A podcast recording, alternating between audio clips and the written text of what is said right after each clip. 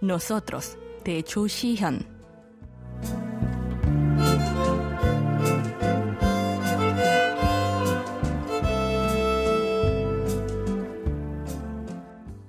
Entiérrame, por favor. Esas fueron las últimas palabras de Ana.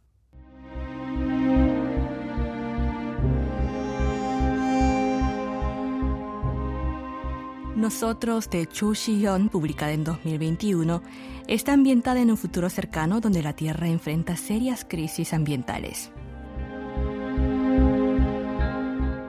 En el año 2047 anunciaron oficialmente que los cuerpos humanos ya no se descomponían. Aunque previamente reportaron casos sobre peces, pájaros y mascotas que no entraban en proceso de descomposición, ante la drástica disminución del número de criaturas salvajes, fueron vistos como casos aislados. Sin embargo, la magnitud del problema se hizo imposible de ignorar tras difundirse la noticia de que los cuerpos humanos enterrados permanecían intactos, afectados por una contaminación del suelo tan grave como exponerse a radiación en un vertedero cerca de París. En un radio de varios kilómetros no podía encontrarse ningún ser vivo, y la revitalización del terreno parecía una tarea insuperable. Científicos ambientales de todo el mundo señalaron que enterrar cuerpos humanos era tan perjudicial o incluso peor que enterrar basura. Entonces surgió la pregunta, en este contexto, ¿cómo debíamos categorizar a los cuerpos humanos?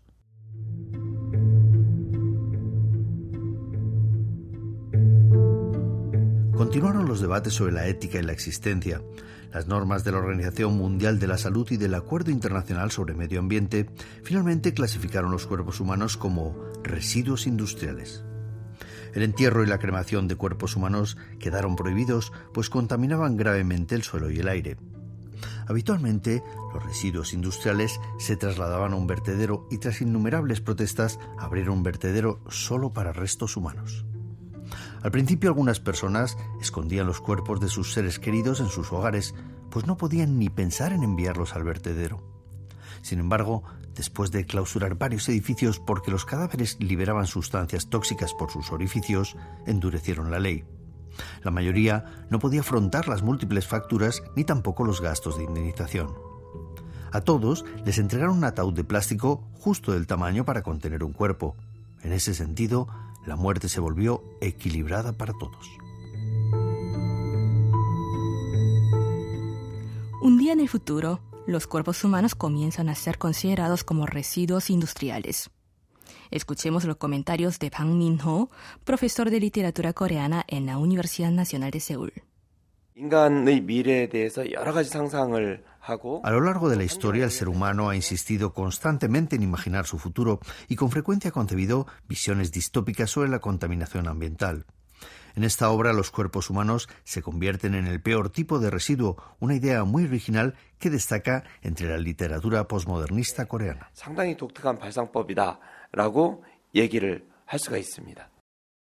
El gobierno construyó un complejo de apartamentos respetuoso con el medio ambiente llamado Neocity donde fuentes de energía renovables generaban suficiente electricidad para abastecer toda la zona. Los residentes disfrutaban de varios incentivos fiscales, pero aquellos incapaces de mudarse a Neo City tenían que pagar impuestos y multas más elevadas. La creciente discriminación y odio llevaron al gobierno a construir Ecopia en 2054, tan solo siete años después de la apertura de Neo City. Ecopia transformaba el calor, la luz y el viento en electricidad, mientras que los excrementos humanos se descomponían instantáneamente en agua y biogás. La maceta todavía estaba junto a la puerta principal.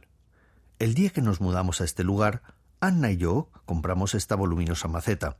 Fue una especie de celebración con mucho significado para nosotras. Y cuando la contaminación del suelo se volvió demasiado grave, la agricultura solo estaba permitida en determinadas zonas. Aunque el gobierno y las empresas supervisaban las semillas de cultivo para preservar las especies, aún podíamos conseguirlas buscando mucho y decidimos comprar unas semillas con dos meses de nuestro sueldo. Anna y Yori se conocieron en una fábrica de ataúdes y ya han pasado tres años desde que se fueron a vivir juntas a Ecopia. Ana siguió trabajando incluso después de enfermar. Ella fabricaba ataúdes. La televisión emitía frecuentemente imágenes del vertedero. Mostraban el terreno dividido en secciones como si fuera un panal. Los recolectores arrojaban los ataúdes como si tirasen bolsas de basura, y su cara quedaba oculta porque usaban trajes protectores.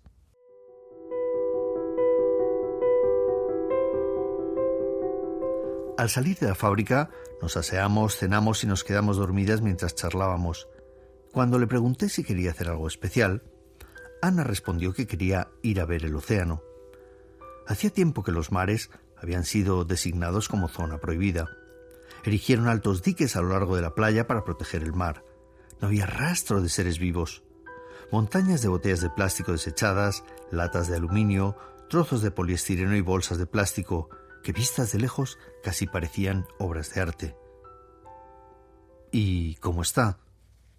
Pukcha preguntó por Anna cuando Yori bajó las escaleras. Pukcha esperó a que saliera el sol, pese a que era muy raro ver días soleados. Desde que enfermó, a menudo Anna esperaba ver salir el sol junto con Pukcha. Fue entonces cuando Pukcha le contó su sueño. Sueño que mi padre se queja de que este lugar es demasiado ruidoso. Me irrita incluso estando muerto. Por el rostro de Yori, Pukcha intuyó la muerte de Anna. Me senté junto a Bokja mientras pensaba en cómo contarle a Moran y a Byungju lo de Ana. La huesuda mano de Bokja me dio unas palmaditas en el hombro. Había sido grosera con ella, incluso la traté como una bruja loca, pero ahora era ella quien me consolaba. Ana llevaba mucho tiempo enferma, por lo que estaba lista para afrontar su muerte desde hacía tiempo. Pero, ¿por qué habría dejado ese deseo? Probablemente me atraparían y tendría que pagar una multa. Y después de todo, Ana terminaría en el vertedero. Mientras Yori se perdía entre sus pensamientos sobre Ana, apareció Moran, otra residente de Copia. ¿Qué haces aquí? Byungju te está esperando. El trabajo de Byungju consistía en demoler apartamentos viejos, así que podía pedir prestado un camión y llevarlos al trabajo. Moran trabajaba en la misma fábrica que Yori, donde se difundieron rumores de que iban al vertedero todos los fines de semana. Las sustancias tóxicas que emitían los cadáveres eran tan peligrosas como la radiación, lo que hacía que el vertedero fuera un lugar muy peligroso. Pero la gente seguía hurgando allí en busca de cosas que cambiar por dinero en efectivo. A los que buscaban allí los llamaban hienas. Al verme apoyada en el hombro de Bokcha, debió percatarse de que algo pasaba con Ana.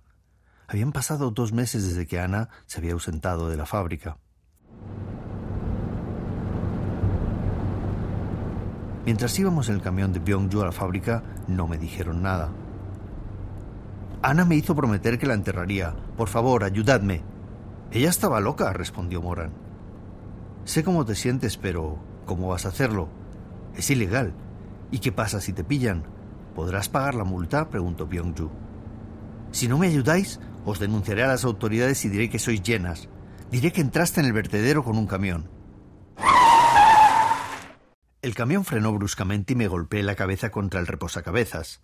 Nunca había visto a Byungju tan enfurecido. Él me miraba enojado. ¿Acaso crees que somos idiotas? ¿A quién crees que arrestarán primero cuando nos denuncies?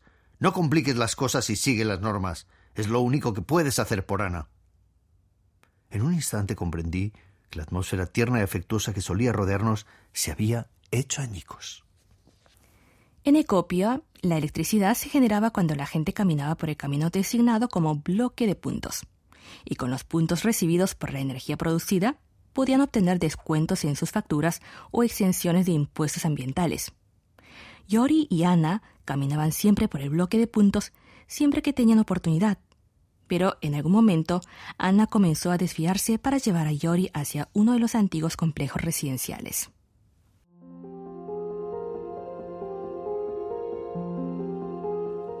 No podría decir cuánto habíamos caminado, pero estábamos en el antiguo complejo.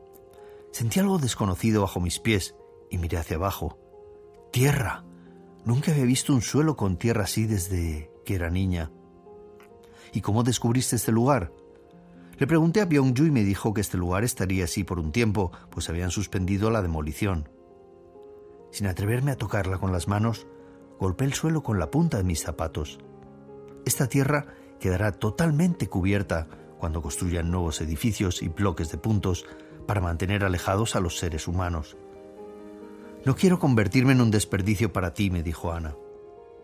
Quería decirle que ella no era basura, pero ni yo podía entender por qué ningún sonido salía de mi garganta. Yori, por favor, entiérrame.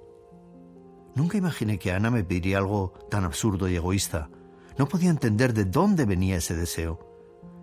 Espero que pienses en mí, que no te olvides de mí. Quiero que me visites, recuérdame. Muran ignoró a Yori durante todo el día. Yori no podía obligarla a convertirse en cómplice de ese crimen. Yori se fue a la cama tan pronto como llegó a casa y puso la alarma a las 10 en punto. Al salir, Yori se sorprendió, pues Moran estaba allí esperándola. No me malinterpretes, no es por tu estúpida amenaza. Hago esto por Ana. Las dos mujeres fueron al antiguo complejo donde Yori y Ana habían estado previamente. Detrás del apartamento había un pequeño foso que Ana y yo habíamos cavado con los pies. Moran resopló cuando me vio sacar una pala de jardinería de mi bolso. La pala atravesó la tierra con facilidad.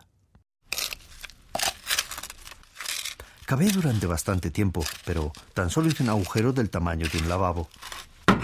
Entonces la pala golpeó contra algo. Era un pequeño joyero que aparentemente tendría veinte o treinta años. Parece un joyero. Lo abrimos.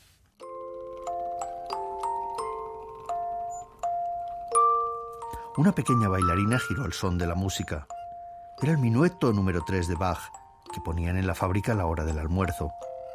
En la caja solo había fotografías en un sobre, un marcapáginas hecho con flores prensadas, un anillo y un papel doblado. ¡Wow! Parece una cápsula del tiempo. El papel doblado era muy ligero y contenía algo grumoso adentro. Lo desdoblé con cuidado y descubrí unos granos de color marrón oscuro de varios tamaños. ¡Son semillas! No podía imaginar quién habría guardado unas semillas allí ni por qué. Recordé la planta de nuestra casa. Ana y yo no logramos cuidarla y la planta no brotó. Yori halló varias semillas en el hoyo que cavó para enterrar a Ana. Escuchemos los comentarios de la crítico literaria Chun So-young. Bokja habla a menudo de sus antepasados que se le aparecen en sueños, mientras que la cápsula del tiempo descubierta en el suelo simboliza un mensaje transmitido de una generación a otra. Ambos elementos reflejan que las preocupaciones ambientales no se limitan a una sola generación, sino que son problemas que deben abordarse a lo largo de varias generaciones. Si vivimos de forma imprudente, centrándonos solo en nuestra comodidad inmediata, nuestros hijos deberán afrontar las consecuencias. Si reflexionamos sobre el título de la obra, nosotros, subraya que todos, no solo la generación actual, sino también las futuras, debemos considerar las crisis que enfrenta la Tierra y tomar responsabilidades.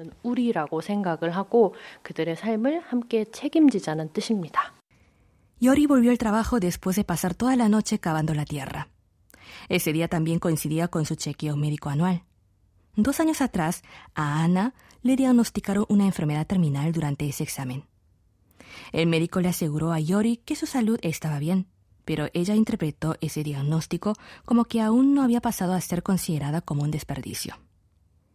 Esa noche, Yori y Moran se reunieron nuevamente en el antiguo complejo de apartamentos para seguir cavando la tierra con palas de jardín. Finalmente lograron hacer un agujero lo suficientemente grande como para enterrar un cuerpo humano.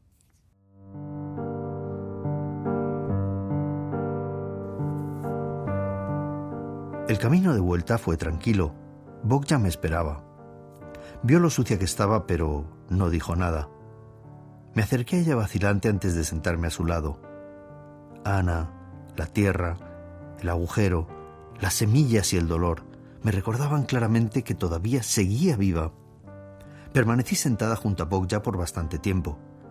Quería que compartiera algo sobre sus antepasados que llenaban sus sueños, pero optó por guardar silencio yo sabía que tenía que seguir adelante con la vida. El sol no sale. Rara vez sucede. Me levanté y la oí murmurar. Necesitaba un lugar a donde ir, un lugar al que poder regresar. Esas fueron las últimas palabras de Ana.